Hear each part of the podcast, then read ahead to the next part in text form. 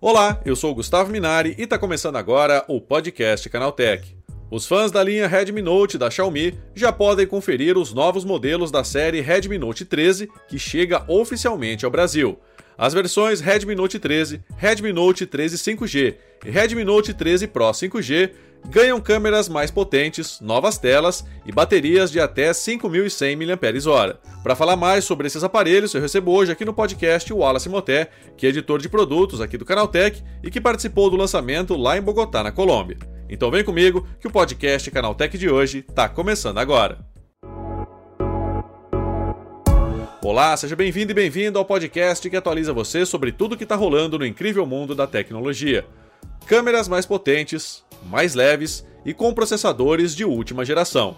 Os novos aparelhos da série Redmi Note 13 chegam oficialmente ao Brasil com três modelos diferentes. As versões Redmi Note 13, Redmi Note 13 5G e Redmi Note 13 Pro 5G já podem ser encontradas nos principais pontos de venda da marca e no e-commerce oficial da empresa. Para falar mais sobre esse lançamento, eu converso agora com o Wallace Moté, que é editor de produtos aqui do Canaltech. É, Wallace, o que, que você achou dos novos aparelhos? Né? Eles são muito diferentes entre si, como é que é isso? Fala, Minari, bom estar aqui de volta. Então, é, o, o, modelo 4G, o Redmi Note 13 4G, ele é diferente dos outros dois. Ele tem as câmeras traseiras ali soltas direto no painel, não tem um módulo unindo elas, mas no geral eles são muito parecidos entre si. Tem a, a bordinha bem fina na tela, com o um furo centralizado para a câmera frontal, são três câmeras traseiras em todo mundo, então a Xiaomi deixou a linha bem redondinha, bem homogênea entre si, nas características que ela resolveu incluir. E aí você citou as câmeras, né? Como é que tá essa questão das câmeras, né? É, elas estão melhores do que na versão anterior? Como é que tá? É, a Xiaomi deu um boost na, na câmera principal dos, dos, três modelos, né, em relação ao ano passado. É, então, os dois, o Redmi Note 13 4G e o 5G, estão com câmera de 108 megapixels.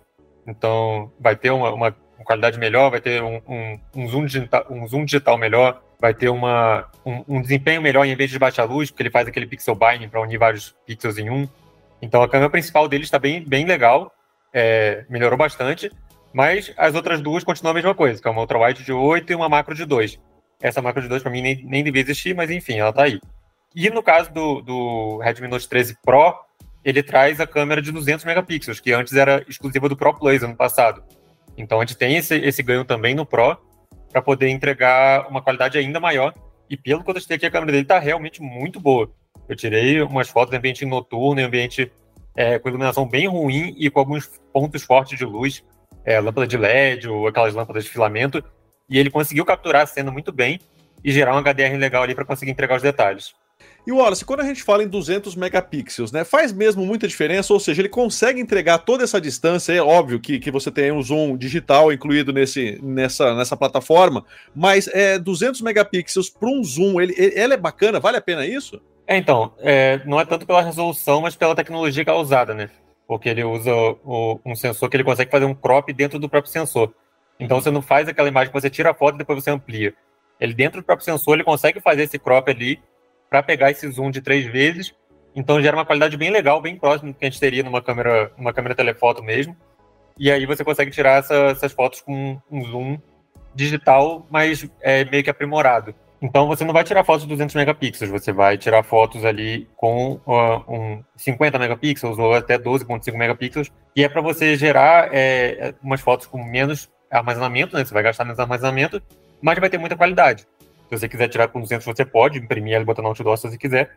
Mas uhum. o objetivo não é esse. O objetivo é entregar uma qualidade maior, é, enquanto você tem ali várias é, características do sensor que ajudam você a tirar essas fotos, né?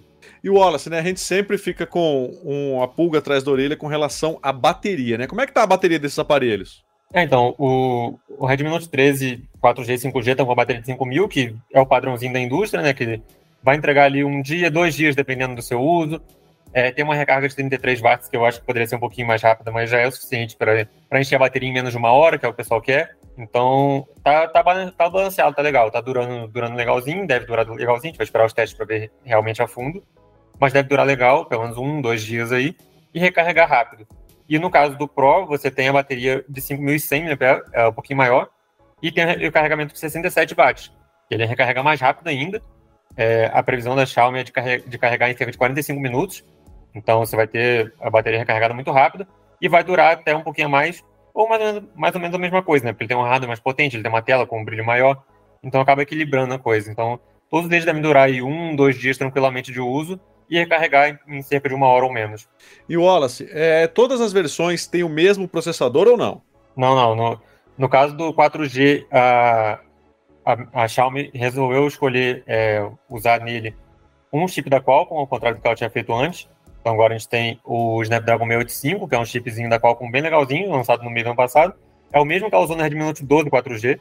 Então, quem já usou, quem já conhece o Redmi Note 12 4G vai é basicamente a mesma coisa. No caso dos outros dois, ela mudou o chip.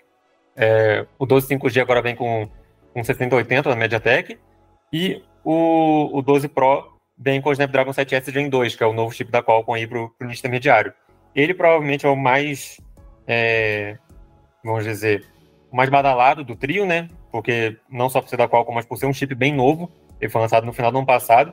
Então é um chip bem é, com tecnologias atualizadas, ele é fabricado em 4 nanômetros, ele tem uma eficiência boa de energia. Então, a GPU dele tá, tá com uma potência legal. Então, o, no caso do Pro, vai dar um, um, uma performance bem maior do que a gente tinha no, na, na, geração passada. Nos outros dois vai ficar mais ou menos a mesma coisa, um pouquinho a coisa melhor só com aprimoramentos que eles fizeram. E Wallace, com relação ao sistema operacional, é algo novo também, pelo menos estreando aqui no Brasil, né? É, pois é, agora os três vêm com, com HyperOS, né, da, da Xiaomi. Então, é a nova interface que substitui a MIUI. Tá bem bonitinha, tá bem fluida, pelo que eu pude testar aqui. Tem uma coisinha ou outra que eu ainda não acho tão legal, que eu acho que poderia melhorar. A, a forma como eles mostram algumas informações, eu acho que poderia melhorar. Mas tá, já está mais é, otimizado do que a gente tinha na MIUI. Está mais polido, você tem umas fontes melhores, tem umas cores melhores. Tá uma coisinha mais sóbria do que a gente tinha no MIUI, com aquele monte de cores explodindo. Tem algum problema com relação à compatibilidade? Você ter um sistema operacional novo aqui no Brasil ou não, Wallace? Não, não, porque de, de, qualquer forma eles usam o Android como base. Então é exatamente a mesma coisa que a gente tinha, o que muda mesmo é a interface que, que ela usa por cima disso. Então, é, diferente da China, que a gente tem algumas restrições lá por causa do, de toda a política local, no restante do mundo o HyperOS ele é um sistema baseado no Android, que tem o Play Store, tem tudo funcionando bonitinho. Então você consegue baixar e usar seus aplicativos sem problema nenhum. Vamos falar agora de disponibilidade e preço aqui no Brasil. Já divulgaram isso ou ainda não? Já divulgaram sim. Ele já começa a ser vendido, ele começou a ser vendido, como esse podcast está no ar agora, no dia, no dia primeiro, ele já começou a ser vendido ontem à noite, então a partir do dia 31 de janeiro já está já tá disponível na, na loja online da Xiaomi e nos quiosques da Xiaomi espalhados aí pelo Brasil. E os preços estão aí partindo de 2.000 para o Redmi Note 13 4G, 2.499 ou 2.500 reais para o 13 5G e 3.300 para o 13 Pro 5G todos eles com 8 GB de RAM e 256 GB de armazenamento interno. É, no caso do 13 Pro 5G, ainda vai ter uma versão com 12 é, de RAM e 512 de armazenamento, mas eles não deram preço nem data para isso ainda. Deve chegar mais nos próximos meses, depois que cair um pouquinho o, o fuzz desses três modelos, né? E é legal que além dos três celulares, eles também falaram de lançar o Redmi Buds 5 e o Redmi Watch 4 para compor esse ecossistema aí dos aparelhos. Foram todos lançados globalmente no, no, no meio de março agora. Então, mas esse, nesse caso aí também eles não têm nem preço nem disponibilidade. Deve chegar só nas próximas semanas. Mais para frente a gente deve falar sobre isso. Então, Wallace, com relação à, configuração, né, e o, a faixa de preço desses aparelhos, aí você acha que é uma ótima opção, né? Ele chega para brigar aqui no mercado brasileiro? É, então, eu acho que o grande problema da Xiaomi é a falta de, de queda de preço com o passar do tempo, né? Para preço de lançamento não está de todo ruim, está é, mais ou menos ali balizado com o que a gente vê no mercado. Teve lançamentos da, da Samsung, da, da, Realme recentemente, e está mais ou menos ali nessa faixa. Acho que o Redmi Note 13 Pro poderia ser um pouquinho mais baixo, poderia ficar na, na faixa dos 2.900 ali, mas o grande problema nem é esse, o grande problema é a falta de queda de preço com o passar do tempo. Você teve é, o lançamento da Samsung agora do A25, que foi lançado a, a 2 e 2.399, mas ele já caiu bastante, já consegue ver abaixo de 2 mil reais, daqui a pouco tá 1.500, 1.300. No caso da Xiaomi, não. Ela lança por esse preço. Daqui a um ano, quando você for procurar, ela continua nesse preço. Ela não, não tem a queda é, gradual. Ela faz uma promoção ou outra pontual para vender nas lojas físicas, mas acaba não sendo isso. O pessoal acaba indo para o mercado cinza, que é o que acontece muito, né? É isso aí, Wallace. Muito obrigado pela tua participação aqui no podcast. Valeu e um bom retorno, hein? Valeu, tchau, tchau. Obrigado pelo convite. Tá, esse foi o Wallace Moté falando sobre a nova linha Redmi Note 13, que já chegou oficialmente ao Brasil. Agora se liga no que rolou de mais importante nesse universo da tecnologia no quadro Aconteceu Também.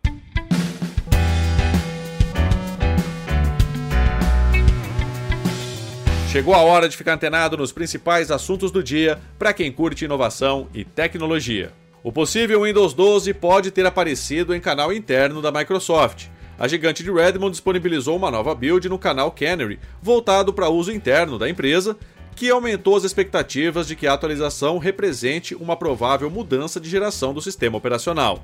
O número da build e o novo código do release são apontados como um sinal de que a Microsoft começou a testar uma nova versão do Windows, mesmo que ainda esteja nas fases preliminares. É provável que o eventual sistema ainda esteja em desenvolvimento, mas a distribuição do canal Canary já ajudaria a descobrir possíveis bugs e problemas. A Samsung registrou uma queda de 38% na receita da divisão de semicondutores, caindo de 70,2 bilhões de dólares para 43,4 bilhões no comparativo ano a ano. Apesar de também registrar queda, a Intel atingiu uma receita de 50,5 bilhões de dólares no último ano fiscal, assumindo a posição de maior fornecedora global de semicondutores. O resultado esperado é consequência do crescimento súbito do mercado de IA, que alavancou a receita da Nvidia em 86% e colocou a valoração da empresa em mais de 1 trilhão de dólares. Alguns donos dos celulares Samsung Galaxy S24 Ultra começaram a receber a função nativa do Android para transferir o eSIM de um aparelho antigo para o atual. A ferramenta foi revelada pelo Google no ano passado e, aos poucos, chega a mais aparelhos além da linha Pixel. O sistema exibe uma mensagem pop-up em celulares próximos para migrar os dados quando o usuário abre a ferramenta de transferência de eSIM da Samsung. A notificação é enviada pelo Google Play Services, componente presente em qualquer celular Android, e permite transferir o chip virtual a partir de um QR Code. O backup ilimitado do WhatsApp para Android chegou ao fim. A cópia de segurança começou a ocupar o armazenamento do Google Drive nos últimos dias. A medida entrou em prática pouco mais de um mês após o anúncio do fim do benefício. Na época, o WhatsApp informou que, a partir do primeiro semestre de 2024, os arquivos seriam contabilizados na franquia da nuvem do Google.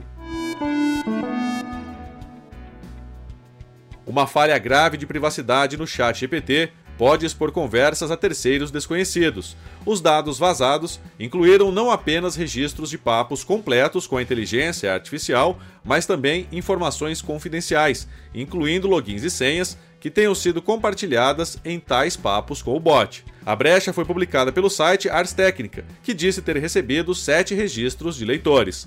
Em todos, a alegação é de que chats salvos por outras pessoas apareceram em suas contas de maneira aleatória expondo as informações alimentadas por eles ao chat GPT para resolução de problemas ou obtenção de respostas.